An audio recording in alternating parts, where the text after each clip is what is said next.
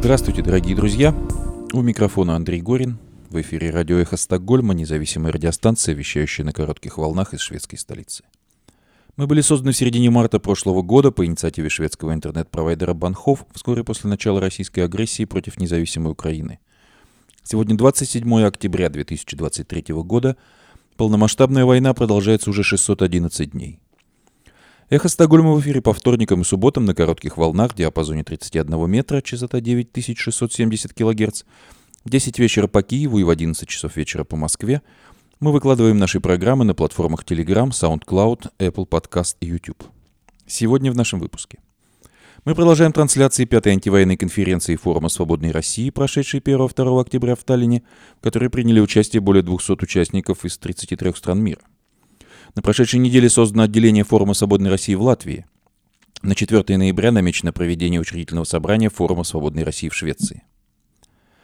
Стокгольм посетил Михаил Ходорковский. Антивоенный комитет Швеции Russians Against War организовал встречу с русским оппозиционером, которая прошла 24 октября в конференц-зале Нален и привлекла внимание цвета русскоязычного сообщества в Стокгольме ближайшее воскресенье, 29 октября, антивоенный комитет Швеции Russians Against War не только открывает уличную выставку, посвященную российским политзаключенным, но и организует в Стокгольме участие в международной акции мемориала «Возвращение имен». Суд Швеции оправдал россиянина, которого обвиняли в шпионаже в пользу Москвы. Российские военные преступления в Украине будут расследовать в Германии – Президент Украины Владимир Зеленский заявил, что страна практически реализовала рекомендации Европейского Союза, которые были выдвинуты в качестве условия для вступления в ЕС. США объявили о новом пакете военной помощи Украине на сумму 150 миллионов долларов. Дания отправила Украине новый пакет военной помощи на 522 миллиона долларов. Министерство восстановления Украины отрицает приостановку работы зернового коридора. За последние 24 часа израильские силы провели рейды в центральной части сектора Газа и нанесли удары по десяткам объектов Хамас, говорится в заявлении армии обороны Израиля. Рейд на севере сектора Газа с использованием танков, который Израиль провел сегодня ночью, это то, что военные называют формирующей операцией. Хамас в Москве. Зачем делегация террористической организации приехала в Россию?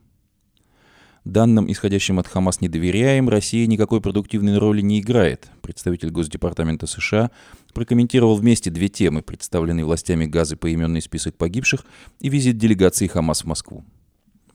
Республиканцы в Конгрессе США не хотят, чтобы помощь Израилю и Украине шла в одном пакете и добиваются от президента Байдена ясности относительно его целей в российско-украинской войне. США располагают информацией, что в российской армии практикуются расстрелы военнослужащих, которые не выполняют приказы, связанные с войной в Украине. Хроника российских репрессий. Экс-сотрудницу Первого канала Марину Овсянникову, выступавшую с антивоенными лозунгами и заочно приговоренную в России к восьми с половиной годам колонии, лишили родительских прав. Глава Роскомнадзора России пугает тем, что весь российский интернет контролируется новейшими средствами блокировок. Что это за оборудование и почему оно не может справиться с YouTube и Telegram. Сегодня мы предложим вашему вниманию продолжение трансляции панели пятой антивоенной конференции Форума Свободной России, состоявшейся в Таллине 1-2 октября. В последующих эфирах мы продолжим трансляцию. Напомню, что резолюцию, принятую на конференции, которая прошла в заголовках крупнейших мировых медиа, можно прочитать и подписать на сайте Форума Свободной России.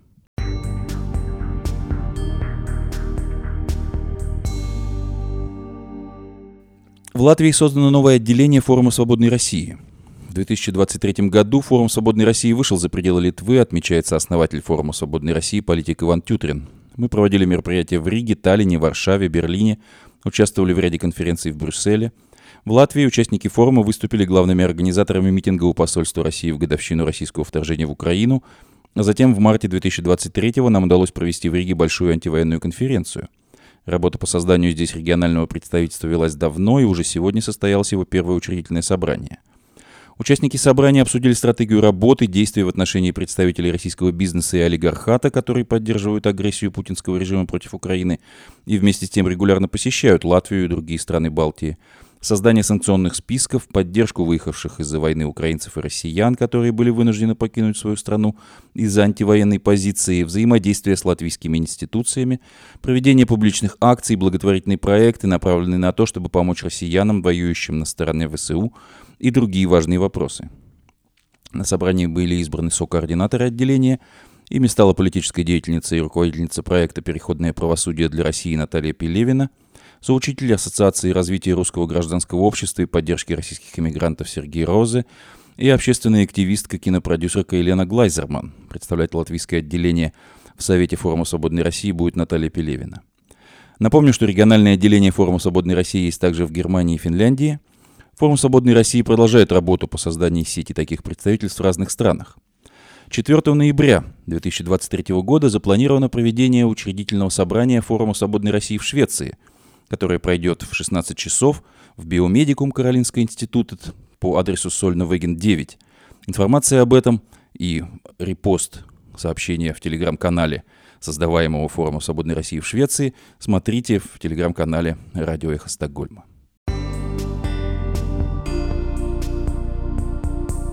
Вечером во вторник прошла встреча Михаила Ходорковского и Анастасии Шевченко с русскоязычной диаспорой Стокгольма в конференц-зале «Нален». На встречу пришло больше сотни человек. Мы были рады познакомиться с каждым. Написано в телеграм-канале антивоенного комитета Швеции Russians Against War, бывшего организатором встречи российского оппозиционера в Стокгольме.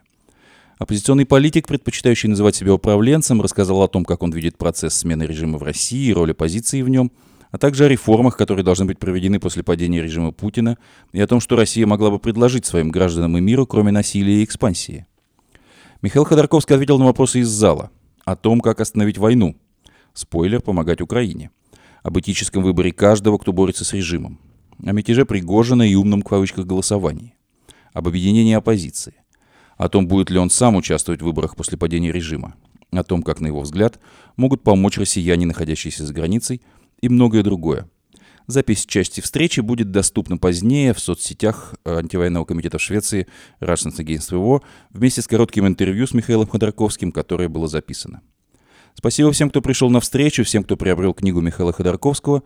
Вырученные средства, почти 10 тысяч крон, будут поделены пополам. Половина из них будет перечислена в зоне солидарности – Вторая половина пойдет на покрытие расходов по проведению выставки Faces of Russian Resistance, открывающейся в это воскресенье 29 октября в 15 часов на Медборе Плацен и работающей там всю следующую неделю.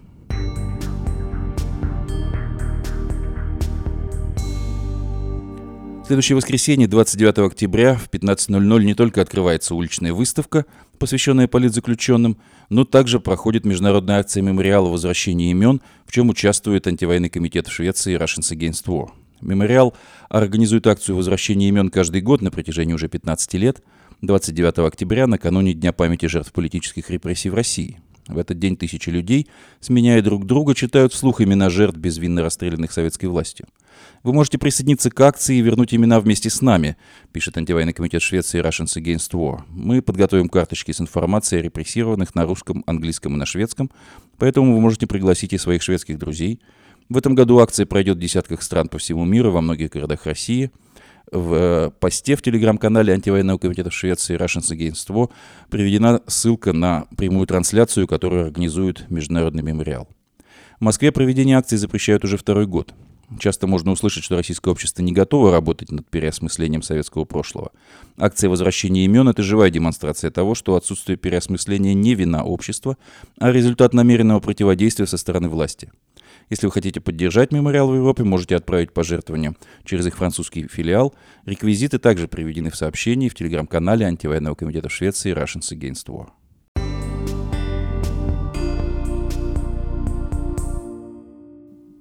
Шведский суд оправдал россиянина, обвинявшегося в работе на ГРУ.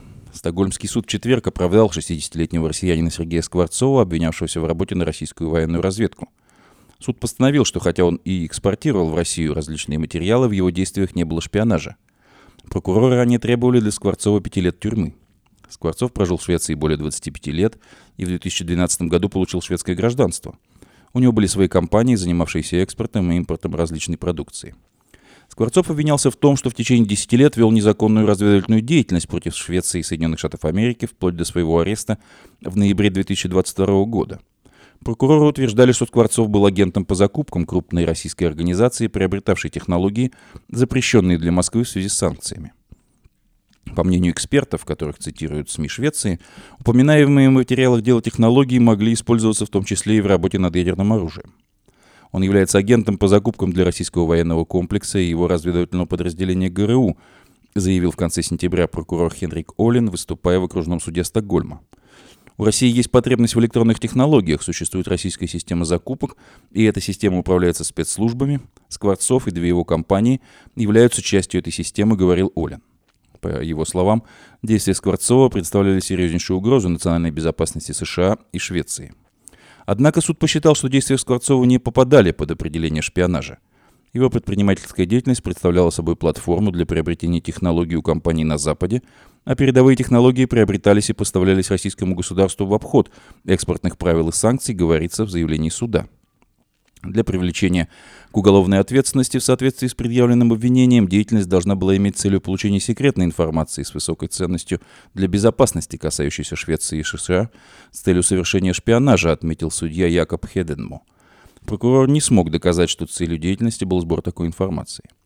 Большая часть судебного процесса проходила за закрытыми дверями. Скворцов находился под стражей почти год, пока 9 октября окружной суд Стокгольма не постановил освободить его по окончании судебного процесса.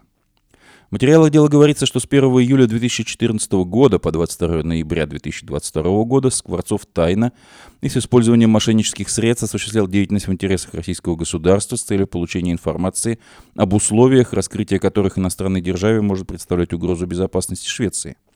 По версии обвинения, Скворцов собирал информацию и приобретал технологии и устройства, которые российское государство и силы обороны не могли приобрести на открытом рынке из-за экспортных правил и санкций. Затем, как считает прокурор, Скворцов организовывал перевозку закупленного в Россию, скрывая фактического конечного потребителя. В разговоре с агентством АФП прокурор уточнил, что электронные устройства, которые закупал Скворцов, в основном были из Соединенных Штатов. В этой связи в суд вызвали представителей американского ФБР, а также сотрудников разведслужб Швеции. Прокурор также напоминал, что в 2016 году власти США арестовали в Нью-Йорке троих россиян за контрабанду лицензионной микроэлектроники в интересах военного комплекса России. Обвинение предполагает, что Скворцов как раз и занял место этих коммерсантов в большой подпольной российской системе обхода санкций. Стоит только взглянуть на поле боя в Украине, чтобы увидеть, насколько реальна потребность в западных технологиях со стороны российского военно-промышленного комплекса, сказал прокурор Алин в суде. На заседании также прозвучало, что следствие располагает копии электронных писем Скворцову из Министерства обороны России – Дополнительные данные и доказательства также были получены из жестких дисков компьютеров, флешек, мобильных телефонов и документов, изъятых в ходе обыска в доме Скворцова. Адвокат Скворцова Ульрика Борг в ходе судебного разбирательства утверждала, что ее клиент является законным предпринимателем, который своевременно обратился за соответствующими шведскими разрешениями на экспорт. Это уже второй подобный процесс о шпионаже в Швеции за последние годы.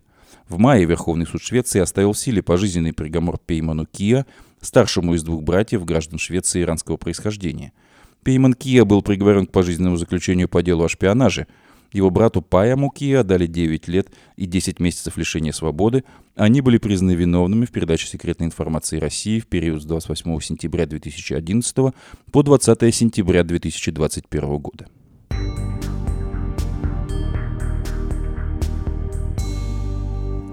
Российские военные преступления в Украине будут расследовать в Германии. Как сообщает Forbes, в октябре 2023 года Форд Клуни за справедливость, неправительственная организация, организованная Амали Джорджем Клуни, подал в Федеральную прокуратуру Германии три иска с требованием расследовать преступления, совершенные в Украине. Фонд Клуни представляет интересы 16 пострадавших и семей жертв. Заявления касаются преступлений, совершенных российскими солдатами на территории Украины после полномасштабного нападения России 24 февраля 2022 года. С самого начала войны Докет, отдельный проект фонда, состоящий из международных юристов-исследователей, собирал доказательства и готовил материалы, подробно описывающие преступления, совершенные российскими войсками на территории Украины. Их работа включала многочисленные полевые расследования в Украине, а также обширный анализ данных из открытых источников. Собранные доказательства были использованы для возбуждения дела в Германии в соответствии с принципом универсальной юрисдикции – как отмечают в фонде Клуни, все три дела были возбуждены против командиров высшего и среднего звена, которые были определены в качестве вероятных подозреваемых. Как поясняют в фонде, если немецкие власти сочтут доказательства, представленные против конкретных людей убедительными, они могут начать уголовное расследование и выдать ордер на арест подозреваемых, что позволит провести их задержание, экстрадицию и судебное преследование. Ордеры на арест могут быть исполнены в странах за пределами Германии через системы Европола и Интерпола. Международный уголовный суд также может выдать ордера на арест главных подозреваемых. Немецкие суды традиционно занимают лидирующие позиции в мире по расследованию международных преступлений в соответствии с принципом универсальной юрисдикции, то есть преступлений, совершенных за пределами Германии, независимо от гражданства подозреваемых или потерпевших. Так они, в частности, расследовали преступления, совершенные и запрещенные во многих странах мира группировкой «Исламское государство» против езидов, этноконфессионального меньшинства в Ираке.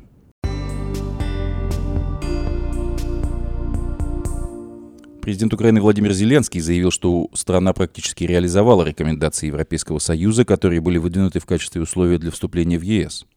Президент Украины сказал об этом в обращении к участникам заседания Европейского Совета на уровне лидеров государств ЕС в четверг вечером. Даже несмотря на полномасштабную войну, мы не просим исключений из общих правил. Украина практически реализовала семь рекомендаций Еврокомиссии и решения, которые были более простыми, и решения, которые были сложными для политиков, сказал украинский президент. Это, по его мнению, дает ЕС основания принять решение о начале переговоров о членстве Украины. Саммит лидеров европейских государств проходит в Брюсселе. Кроме ситуации в Украине, его участники обсуждают войну Израиля против Хамас и другие вопросы. На этой неделе Reuters сообщил со ссылкой на свои источники, что доклад о степени готовности Украины к вступлению в ЕС будет представлен 8 ноября. После этого окончательное решение о начале официальных переговоров о членстве должно быть принято на саммите лидеров ЕС 14-15 декабря.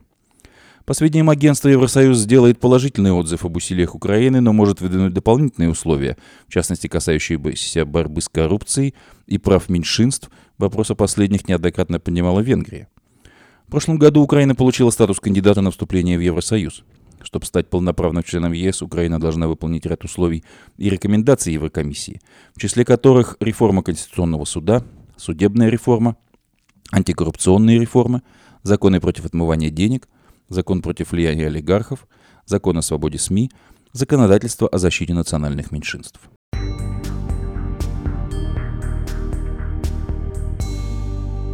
США объявили о новом пакете военной помощи Украины. Соединенные Штаты выделят Украине новый пакет военной помощи на сумму 150 миллионов долларов, говорится в заявлении госсекретаря США Энтони Блинкина. Он включает в себя дополнительные боеприпасы для зенитно-ракетных систем, а также дополнительные боеприпасы для высокомобильных артиллерийских ракетных систем, говорится в заявлении Пентагона. Накануне СМИ анонсировали новый пакет помощи именно на такую сумму. Сообщалось, что пакет предусматривает поставку дополнительных ракет для реактивных систем «Хаймерс», боеприпасы для зенитно-ракетных комплексов «Насамс», противотанковые ракеты «Тоу», ракеты АМ-9 «Сидвейндер» и 155 миллиметровые артиллерийские снаряды.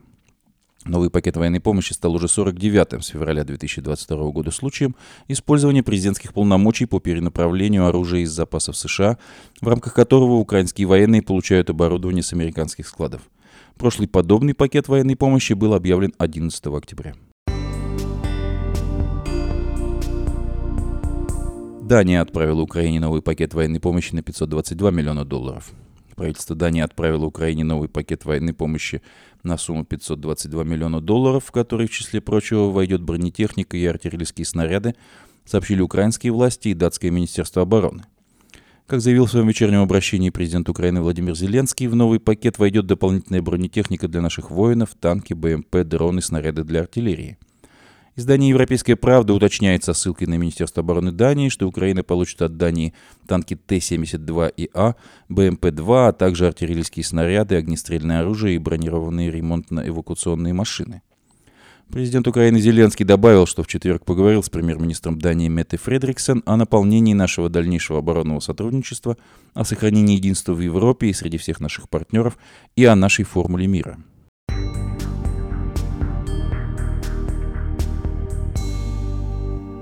Министерство восстановления Украины отрицает приостановку работы зернового коридора. Вечером 26 октября министерство опубликовало следующее сообщение. Информация об отмене или непрогнозируемой остановке временного коридора для движения гражданских судов из и в порты Большой Одессы не соответствует действительности. Все установленные ВМС ВСУ имеющиеся маршруты являются действительными и используются гражданскими судами. Ранее агентство Reuters со ссылкой на киевскую консалтинговую компанию Barva Invest и британскую охранную фирму сообщало, что Украина приостановила использование своего нового черноморского экспортного коридора зерна из-за возможной угрозы со стороны российских военных самолетов и морских мин. В сообщении министерства также отметили, что учитывая, что коридор был внедрен в сверхсложных условиях военной агрессии России, его функционирование происходит с учетом военной обстановки и погодных условий. Украинском министерстве добавили, что порты Большой Одессы продолжают обрабатывать суда, которые уже прошли временным коридором.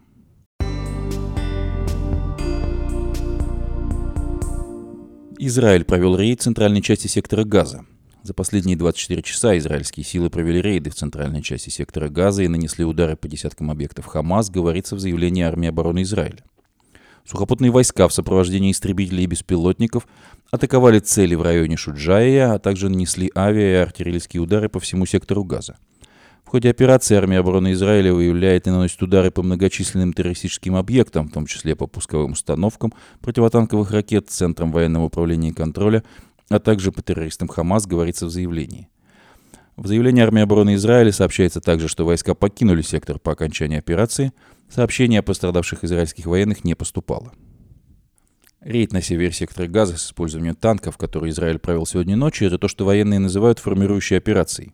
Все свидетельствует о том, что этот рейд был прелюдией гораздо более масштабной наземной операции, призванной, по заявлениям израильских властей, уничтожить военный потенциал Хамаса раз и навсегда – у вчерашней операции было несколько целей. Сбор разведданных о междонахождении передовых позиций Хамас на окраине северной части сектора Газа, уничтожение противотанковых огневых позиций и разведка маршрутов.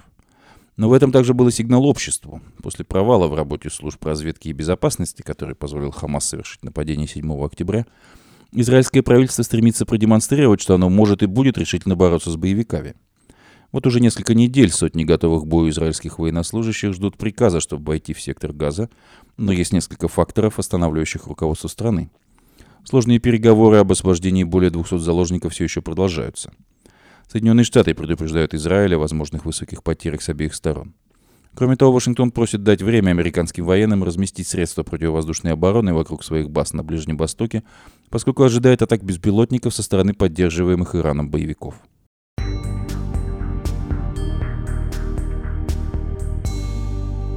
Хамас в Москве. Зачем делегация террористической организации приехала в Россию? Визит этот не был анонсирован и стал неожиданным. МИД России представил свое объяснение того, что делает Хамас в Москве. Согласно официальной формулировке, состоялись контакты в продолжении российской линии на немедленное освобождение иностранных заложников, находящихся в плену в секторе Газа. Кроме того, по версии Смоленской площади обсуждался вопрос эвакуации российских и других граждан с территории Анклава. В интерпретации самой Хамас глава делегации член Политбюро Абу Марзук обсуждал в Москве агрессию против Газы, настаивая на праве сопротивляться сионистской оккупации всеми доступными средствами. О заложниках заявлений Хамас ничего не говорится. Зато звучат призывы к прекращению огня, открытию КПП и доставке гуманитарной помощи. Также Хамас упомянул о правах палестинского народа, а российский МИД о необходимости создания палестинского государства в границах 1967 года со столицей в Восточном Иерусалиме. До нападения Хамас на Израиль, спровоцировавшего мощную волну израильских ударов по сектору Газа, визиты хамасовских делегаций в Москву не были редкостью.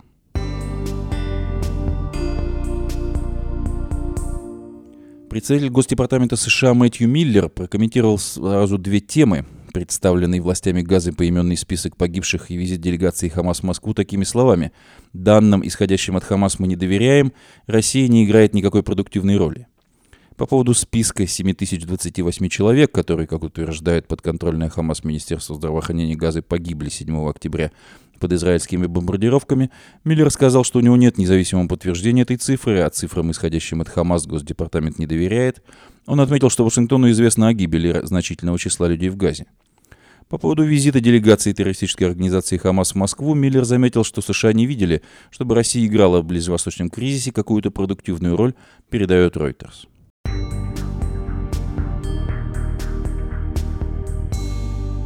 Представители республиканской партии в Конгрессе США не хотят, чтобы помощь Израилю и Украине шла в одном пакете и добиваются от президента США Байдена ясности относительно его целей в российско-украинской войне.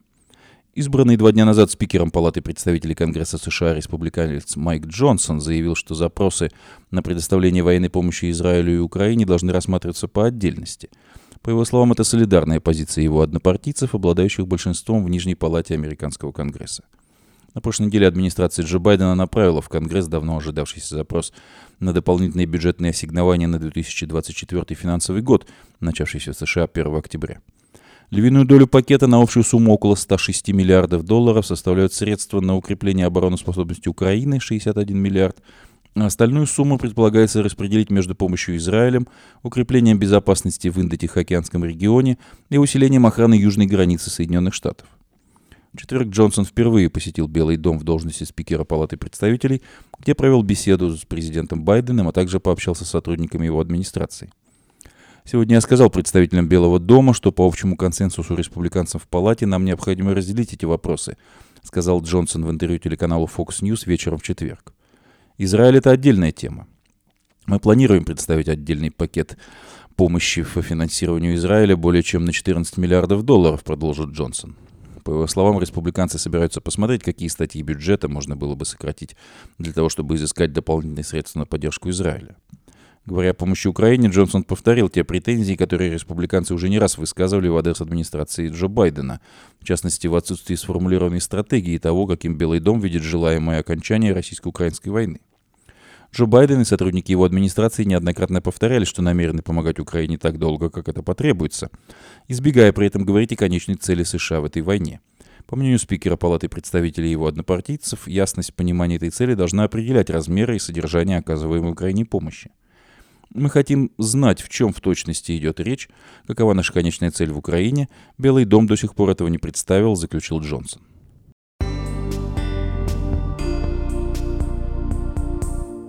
США известно о расстрелах российских солдат, отказывающихся исполнять приказы.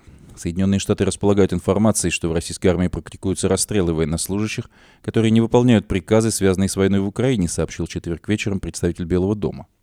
У нас есть сведения, что российские войска действительно подвергают казни солдат, которые отказываются подчиняться приказам, заявил на брифинге координатор по стратегическим коммуникациям Белого дома Джон Кирпи. Мы также располагаем информацией, что российские командиры угрожают расстрелом целым подразделениям, если те пытаются отступить под огнем украинской артиллерии. Кирби не стал углубляться в подробности того, на чем основывается эта информация о каких именно подразделениях или участках фронта идет речь, а также насколько распространена подобная практика в российских войсках. Днем ранее украинские официальные лица сообщали, что российские войска продолжают попытки наступления на востоке Украины, попытки взять штурмом Авдеевку, не считаясь тяжелыми потерями. Как сообщала ранее военная разведка Великобритании, с начала наступательной операции в районе Авдеевки темпы потери живой силы в российских войсках выросли на 90%. По словам Джона Кирби, российские мобилизованные недостаточно обучены, плохо оснащены и не готовы к ведению боевых действий. Российская армия применяет технику живых волн, бросая раз за разом отряды неподготовленных солдат на укрепленные позиции вооруженных сил Украины. Угрозы расстрела российских военнослужащих представитель Белого дома охарактеризовал как варварство. Думаю, это симптом того, как слабо российское военное командование представляет себе, что оно делает, и насколько скверно они управляются с этим с военной точки зрения, сказал Кирби.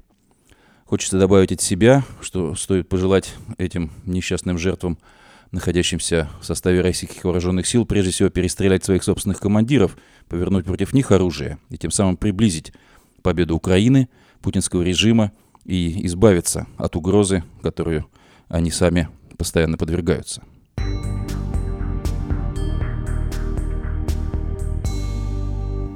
Хроника российских репрессий. Экс-сотрудницу Первого канала Марину Овсянникову, выступавшую с антивоенными лозунгами и заочно приговоренную в России к 8,5 годам лишения свободы, лишили сейчас родительских прав.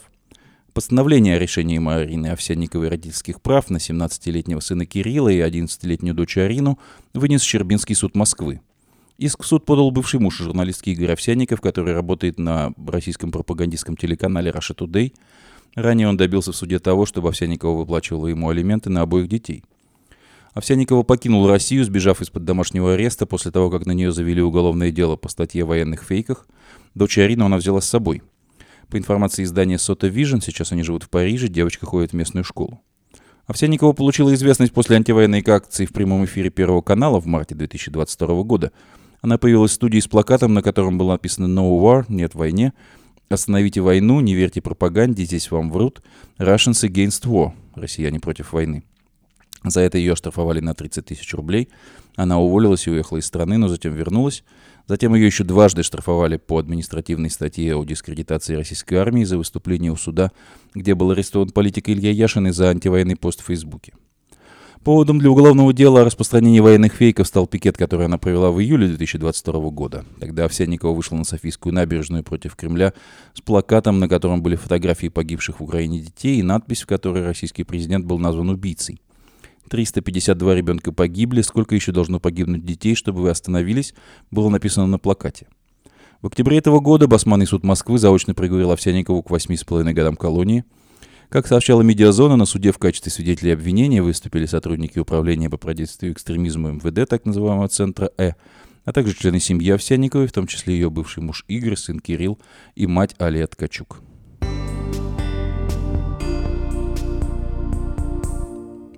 Глава Роскомнадзора пугает тем, что весь российский интернет контролируется новейшими средствами блокировок, с помощью которых власти якобы могут лишить россиян YouTube и Telegram. Что это за оборудование и почему оно не может справиться с YouTube и Telegram? Все помнят эпическую битву Роскомнадзора с Telegram в 2018 году, когда надзорный орган блокировал несколько миллионов IP-адресов, которые использовал мессенджер, но сообщения пусть с трудом все равно доходили до адресатов. С тех пор российские власти провели масштабную перестройку системы блокировок и закупили системе DPI, сокращение от английского Deep Packet Inspection. С помощью DPI можно не блокировать IP-адреса, а выявлять специфический трафик, свойственный для каждого сайта, сервиса или протокола. Если использовать антропологические сравнения, то IP-адрес — это одежда, а DPI — это походка человека. Одежду можно менять сколько угодно, в то время как походка уникальна. Первый тест системы DPI на бюрократическом российском языке, это называется ТСПУ, технические средства противодействия угрозам, прошел весной 2021 года, когда Роскомнадзор замедлил трафик социальной сети Twitter. С начала 2023 года ТСПУ испытывают на VPN-сервисах, блокируя не конкретные IP-адреса, которые используются для обхода блокировок, а целые протоколы. Такой подход более эффективен. IP-адрес можно сменить, протокол нет – Установка ТСПУ на сетях интернет-операторов шла за счет бюджета в тайне, контракты были не публичными, но известно, что работами занималась структура, имевшая отношение к Алишеру Усманову, а поставщиком оборудования была дочерняя компания Ростелекома. До последнего времени не было достоверно известно, все ли узлы связи охвачены ТСПУ или нет. Вот выступая на отраслевом форуме в Сочи, глава Роскомнадзора Андрей Липов заявил, что они стоят на 100% территории России. С одной стороны, звучит угрожающе и подразумевает, что это может означать готовность заблокировать какой угодно сервис, например, YouTube или тот же Telegram. С другой стороны, у специалистов есть сомнения, хватает ли мощности ТСПУ для ограничения доступа к такому популярному сервису, как YouTube. Его аудитория в России в сентябре составляла 95 миллионов человек, по данным Медиаскоп. Нужно помнить, наконец, что заявление Липова – это всего лишь слова российского чиновника, которые, конечно, нельзя просто принимать на веру. Недавно издание The Insider обнародовало контракт на поставку ТСПУ, из которого следует, что работы по оснащению сетей связи новейшими системами блокировки будут продолжаться в 2024 году.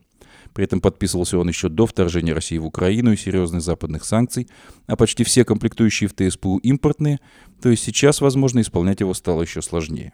Напомним слова Александра Солженицына по поводу говорящих фамилий российских чиновников, исследователей, с которыми он сталкивался, в данном случае мы говорим о человеке с фамилией Липов.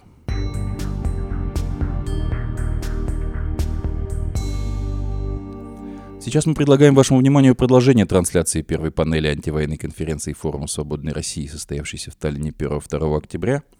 Дискуссионная панель «Неосоветская мифология Кремля», в которой приняли участие Гарри Каспаров, сооснователь Форума Свободной России, Андрей Архангельский, публицист и культуролог, Александр Морозов, сотрудник Карлова университета в Праге – Михаил Лотман, литературовед и политический деятель, Александр Черкасов, правозащитник и журналист, председатель Совета правозащитного центра «Мемориал» в 2012-2022 годах, также журналист Евгений Киселев, модератор панели Константин Эгерт. Напомню, что резолюцию, принятую на конференции, которая прошла в заголовках крупнейших мировых медиа, можно прочитать и подписать на сайте Форума Свободной России.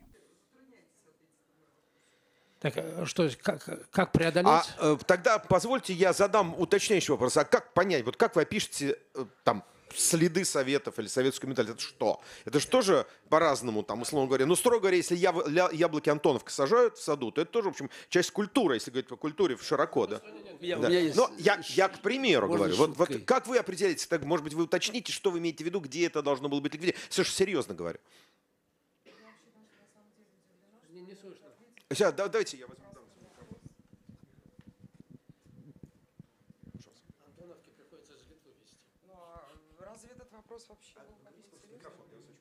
Неужели это так э, сложно? Вот, например, а, то, что касается Латвии, э, я так думаю, что вот Латвия еще до сих пор находится, так сказать, где-то посередине пути, борясь со своими страхами, призраками этой, в общем-то, советской мифологии. То, что мы видим, в общем-то, сегодня, то, что происходит в нашей стране. А как в Эстонии? Спасибо огромное. А, все-таки вы можете попытаться ответить? Я не, не, небольшой специалист по Латвии, но, э, в, в Эстонии, скажем так, в Эстонии не так. В Эстонии всегда было не так, как в Латвии. Э, и, не так, как, в Литве. Там что-то лучше, что-то хуже. В том числе, понимаете, тут и в Эстонии никогда не было так остро противостояния между двумя национальными группами населения. Э, Эстония была э, все-таки совершенно очевидно, с 91 года это эстонское национальное государство. И многие русские, э, живущие в Эстонии, это, это принимают. Там, понимаете, там, я не хочу приводить себя в пример, но я совсем не, не, не одинок здесь. Понимаете, я вот эстонский патриот и человек в какой-то мере эстонской культуры. А, Александр? У меня, у меня может, буквально по поводу Эстонии. Дело так. в том, что э, я был в Таллине ну, несколько раз, последний раз в 1981 году до распада СССР, а потом был здесь в 2011 году. И вот я как бы вот разницу для себя зафиксировал таким образом, что в 1981 году гостиница Виру была символом Запада в СССР. А в 2011 году символом СССР на Западе. А, Александр, очень коротко. Я очень... Надо зафиксировать одну важную вещь в ответ на ваш вопрос. Ответ звучит просто. Нет, ни в Латвии, ни в Эстонии, ни в Чехии, ни в Польше то, что мы видим как некоторые проблемы общественного сознания, они не являются сейчас следствиями советского – они являются следствием совершенно новой ситуации, которую эти страны проходят э, и там, э, меняясь. Э, э, потому что, ведь вы знаете хорошо, что сейчас вот можно сказать, что вот в Словакии победили там сторонники как бы Кремля, как пишут, значит, и это как бы некоторое следствие советского. Нет, Фица – это не следствие советского, это фундаментальный момент. И я думаю, что в отношении Латвии тоже, даже когда мы смотрим на проявление там Э, ну, примерно тех же ментальных матриц, как и у российских граждан, у каких-то кругов в Латвии, то, тем не менее, с моей точки зрения, это другое, точно так же, как и в остальных странах Балтии. А, спасибо большое. Э, Григорий. Спасибо. Э, добрый вечер. Я хотел бы с Александром Черкасовым чуть-чуть поговорить. Саш, Но очень, очень чуть-чуть. Очень чуть-чуть. Саш, вы сказали очень точно о том, что четыре института. Школа, армия, тюрьма, и милиция а, влияют на ментальность гражданина. А семья не влияет? А, может быть, все-таки дело в том, что в э, Российской Федерации, в Советском Союзе, те территории, которые с 17 года стали под советским флагом, не только власти уничтожали семейную историю, но и семьи сами уничтожали, дабы выжить. Это нормально, ситуация. В Польше было запрещено вспоминать Варшавское восстание и уж тем более Катынь. Однако в каждой польской семье, которая к этому имела хоть какое-то отношение, это хранили и это знали все. Именно поэтому никого не потрясал фильм Анджей Вайдев «Катынь», потому что это и так все знали. А в России действительно российской истории семьи не существует как таковой. Так может быть, все-таки начинается все с института семьи, а не с школы даже. А, пожалуйста, кто хочет? Я смотрю, много людей хотят ответить. Но обращались к Александру Черкасову. Для начала да. он, потом Андрей. А, а, это прекрасный конструкт, который имеет отношение к вашему состоянию и к вашей сепарации от России, но не к России, не к российским семьям. Э, есть страна, в которой с памятью еще хуже, в смысле запретов. Это Испания, где гражданская война под запретом. Однако, когда Балтасар Гарсон запустил эксгумации жертв расстрелов осени 1936 года, там опознавали людей, расстрелянных на окраинах сел. Почему? Помнили, какие пуговицы, какая расческа, какая трубка была. Как показывает опыт в семьях, э, где дети начинают спрашивать, те, кто помнит. Те, кто помнит, вспоминают то, что даже было под запретом долгое время. Э, и здесь Россия, ну да, в ней это было дольше, но, но нет. Кроме того, семья – это не государственный институт. Такая штука. Семья вот так все это жестко не воспроизводит. Э, поэтому постановка вопроса исходно неверная. Речь идет о тех реформируемых государственных институтах, которые могут быть инструментом изменения общества. Э, и вообще, да, захолустная диктатура, да, такая же страна, как другие, а отнюдь не самая великая и не самая ужасная. Ну, один, мне... один буквально дополнение. Скажите, пожалуйста, а Тухачевский, Бухарин, Рыков – это жертвы или палачи?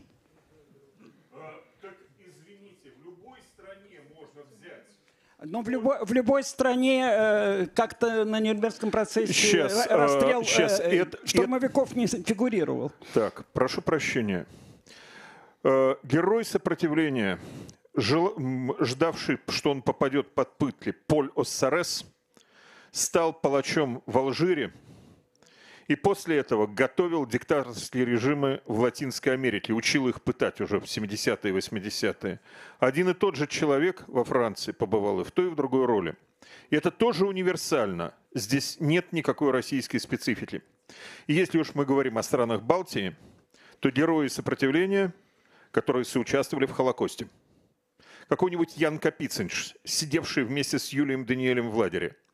Он неплохой человек, но он всего лишь конвоировал евреев к месту казни. Он не расстреливал. Поэтому Даниэль, в общем, с симпатией говорил о своем саладернике. История везде, во всех странах такая. И поэтому, когда поминавшийся здесь Арсений Родинский на конференции Пакс Кристи в Бельгии сделал большой доклад об исторической памяти, вдруг подходили люди из Гватемалы, из Южной Африки, из Японии. У нас те же проблемы с исторической памятью, со сложной историей. Нужно не бояться быть такими же людьми, как другие, и использовать в том числе и чужой опыт. И выяснится, что не глядя исключительно на собственную, исключ... собственную уникальность, можно будет что-то найти. Если подходить к этому инструментально, а не Саш, абстрактно. А, вот смотрите, а, упомянуто... Да, да, не-не-не, Александр Черкасов, не-не-не. А, вот, э, приведенный пример Испании. Да? Это интересная, кстати, тема. А, потому что в Испании была гражданская война, и преступления совершались с обеих сторон. А, значит, соответственно, хочешь ли ты сказать... И, кстати, это очень интересный вопрос. Является ли Россия страной неоконченной гражданской войны? Если взять э, исследования по Отечественной войне, э, вот по коллаборации и так далее, выясняется, что Отечественная война была в значительной степени продолжением гражданской. Если коллективизация – это продолжение террора против своего же населения, то коллаборация отсюда в значительной степени вытекает. Э, и вообще, попытка в 1991 году представить, что после 24 октября 17 сразу наступает 22 августа 91 это и есть главная причина того, что мы пришли к нынешней ситуации. Э, вот тема гражданской войны, которая не закончилась, с моей личной точки зрения не закончилась. Это моя личная точка зрения. А, да, ну вот, вот, вот очень много, вот очень много. Э, это одна из тем, которая которую придется обсуждать при создании нового исторического нарратива. Мне так кажется. А Саша Морозов. Позвольте мне вернуться к заявленной теме этой панели. Я хочу сказать два слова про значит, э, неосоветизм э, как идеологический нарратив э, современной России. Все-таки Первый есть момент в этом э, неосоветизме, это тот, о котором сказал Гарри, и мы должны это зафиксировать твердо. В центре стоит действительно победа в войне. Именно это эксплуатируется наиболее активно, собственно, как элемент Э, этого неосоветизма, причем сейчас уже в значительной степени даже не в брежневской концепции, э, как и сказал Гарри, э, победы в этой войне, а именно позднесталинской концепции, которая является демонстрацией величия, на фоне которой вырастает не только победа в войне, но и борьба с космополитизмом и отрицание всего Запада. Это то, что советская система переживала между 46 и 53 годом, э, и чуть даже позже, 55 годом. Это первый важный момент, который вернулся значит, в, эту, в нашу не только политику, но и жизнь. Второй важный момент, их всего два, собственно. Второй важный момент в возвращении этого. Это то, что мы видим в возвращении некоторых социальных практик, которые были характерны так сказать, для, э, тоже для позднего э, сталинизма, для позднего сталинизма, описанного прекрасно в двухтомнике Евгения Добренко, профессора, э, где это все очень наглядно видно. Это определенный тип доносительства, это определенный тип социальных коммуникаций в коллективе в условиях вот этого позднего тоталитаризма. И э, вот это все сегодня есть. И, и э, это является центром. Отсюда вытекает во многом, конечно, и это э, тип антизападничества, который мы сегодня видим, он ведь э, э, такой, такого градуса не, не каждый день был в российской истории в последние два столетия. А этот тип антизападничества, он очень напоминает конкретно даже не Брежневский и не, там, не Андроповский и, и, и не Перестроечный, да, и не Хрущевский. А, а, а вот такой тип антизападничества был только в позднем сталинизме. А, Андрей Архангельский, прошу. Спасибо Григорию Эмнуэлю за то, что затронул очень важную тему. Вот э, э, Саша очень здорово перечислил э, как бы ключевые пункты, но я предложил бы еще рассматривать отдельно проблему языка, который вот ну, он, он что называется, он тоже в въел, э, точнее советская въелась в сам язык. То есть на самом деле распутать этот клубок будет довольно сложно. Саша э, э, говорил о том, что литература провела большую работу. Честно говоря, я не согласен, потому что один Сорокин работает, э, Владимир Сорокин работает с тоталитарной травмой именно с тем, как, что насилие вошло в сам язык. Я вот смотрите, я подумал, может быть, это как бы несколько притянуто за уши, но вот смотрите, опять же, к вопросу о том, что такое советскость и как мы измеряем э, отказ от нее. Э, э, доминирующий дискурс на детской площадке. Вот как, там, скажем, матери или отцы общаются с детьми. Это очень, между прочим, хороший такой ловкий показатель. Вот смотрите, вот это выражение, я, я просто... Почему ты копаешься? Капуша. Вы, казалось бы, это невинная вещь. Ребенку говорят, ты капуша. Почему ты копаешься? Почему вот это все... Э, вот если мы начнем размышлять, а, собственно говоря, ну да, каждый человек, во-первых, у, него, у каждого свой ритм, да, будущий Кант, например, там, или Гегель, потом копается, а потом э, это самое, бац, и вот. Э, но вот а, а, а, почему, вот откуда эта постановка, я считаю, что это абсолютно советская постановка, откуда она берет, как бы какой ее смысл, я попытался понять, откуда, в чем ее смысл. А, а ее смысл милитарный совершенно, потому что все работает, существует только в концепции войны, потому что Советский Союз должен победить э, весь мир, как писал Шапаревич, пока э, весь мир не восторж... пока во всем мире не восторжествует социализм, э, коммунизм, никакого коммунизма не будет, да? То есть вот ребенок как бы Э, должен быть, находиться в постоянно, все должны находиться в готовности в эту войну, так сказать, э, вступить, поэтому надо быстро собраться и лечь э, в сторону противоположную от ядерного взрыва. Андрей, спасибо огромное. Значит, прозвучало, в тот момент, когда прозвучала фамилия Шифаревич, я подумал, что более молодые, так сказать, люди, сидящие в аудитории, полезли в Википедию смотреть, кто это такой. Поэтому, наверное, надо приблизиться уже к тому, чтобы они могли спокойно почитать, кто такой Шафаревич. Поэтому я думаю, что это последний вопрос, который я сейчас э, дам возможность. Да, вот там э, у вас есть микрофон, вам передали. Отлично, да. Представьте, пожалуйста, и э, прошу вас. Да. Есть, есть микрофон, Саша, есть. Микрофон есть, и он работает. А, да. Ага, да. Отлично. А, и, Ян Левченко, Медиадом Постиме Сталин. А, да, спасибо Саше Морозову. Я отдельно хочу выразить благодарность за то, что он вернулся к теме панели, потому что было ощущение, что эта панель сразу обо всем. Это ужасно интересно, но все-таки вот такая канализация в хорошем смысле в конце, она очень mm-hmm. не помешает. Вот. И, э, и Главное, Ан- Андрею, за, Андрею за, за упоминание детской площадки, где э, людям Э, напоминают о том, что, что они должны и чего не должны. Вот размышляя о том, что относится к кругу советской, неосоветской мифологии Кремля, собственно, то, что составляет тему этой панели, что кроме неосталинизма, победобесия, культа насилия относится к тем неосоветским мифическим конструктам, которыми сейчас оперирует Кремль. Наверное, есть что-то еще, к чему вы, ну, участники, готовились и просто не изложили. Что еще помимо неосталинизма, культа насилия Силе. и победобесия относится к числу неосоветских мифических конструктов, которыми оперирует Кремль. Спасибо. Пожалуйста. Прошу вас, Михаил. Э, да, что у России границы нигде не кончаются. Кто-то, прошу.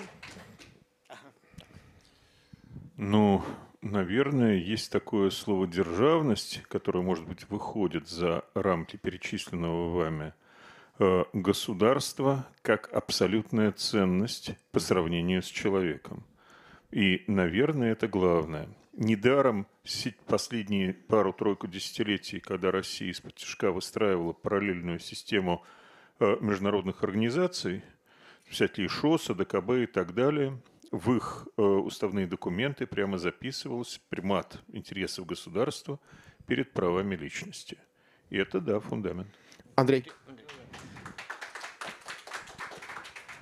На самом деле, Ян, спасибо, что на, на, вернули нас как бы к э, заявленной теме. Я вот даже составил 12 э, пунктов. Нет, как, не надо. Нет, я всего два из них зачитаю. Я, Хорошо. Это шутка, Костя. Значит, смотрите, очень важный момент. Не мы хорошие, а все остальные... Э, э, нет, как же это сказать? Не мы хорошие, а все остальные не лучше нас.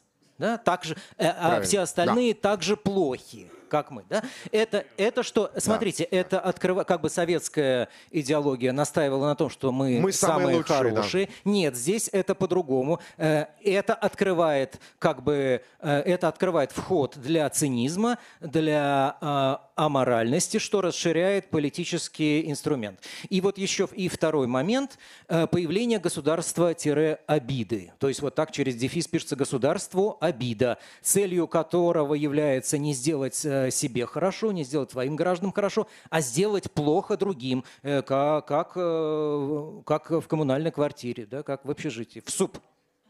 Андрей, огромное спасибо. Есть ли у кого-то еще вопросы и ремарки срочные?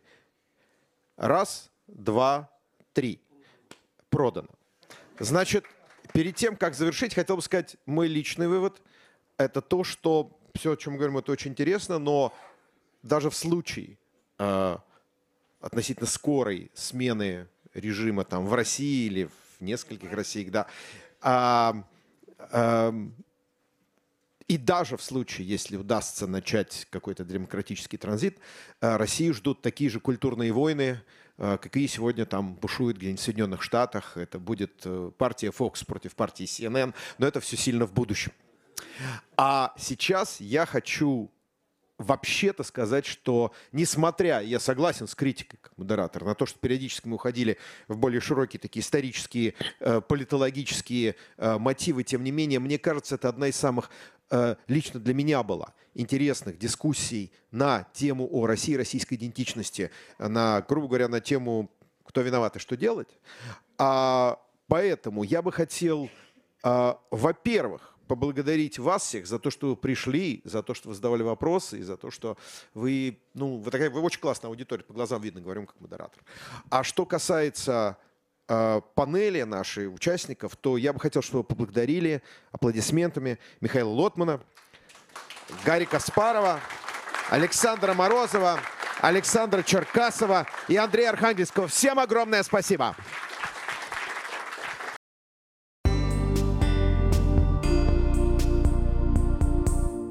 Вы слушали трансляцию панели антивоенной конференции Форума Свободной России. Напомню, что 4 ноября 2023 года запланировано проведение учредительного собрания Форума Свободной России в Швеции, которое пройдет в 16 часов в Биомедикум Каролинского института по адресу Сольна-Веген 9. Информация об этом и репост сообщения в телеграм-канале создаваемого форума «Свободной России» в Швеции смотрите в телеграм-канале «Радио Эхо Стокгольма». Наша сегодняшняя программа подошла к концу. Напомню, что «Эхо Стокгольма» в эфире по вторникам и субботам на коротких волнах в диапазоне 31 метра, частота 9670 кГц, 10 вечера по Киеву и в 11 часов по Москве. В ближайшее воскресенье Швеция переходит на зимнее время, и наши выпуски будут выходить на час позже по московскому времени. Мы выкладываем наши программы на платформах Telegram, SoundCloud, Apple Podcast и YouTube. Всего вам доброго. До новых встреч в эфире. С вами был Андрей Горин. До свидания.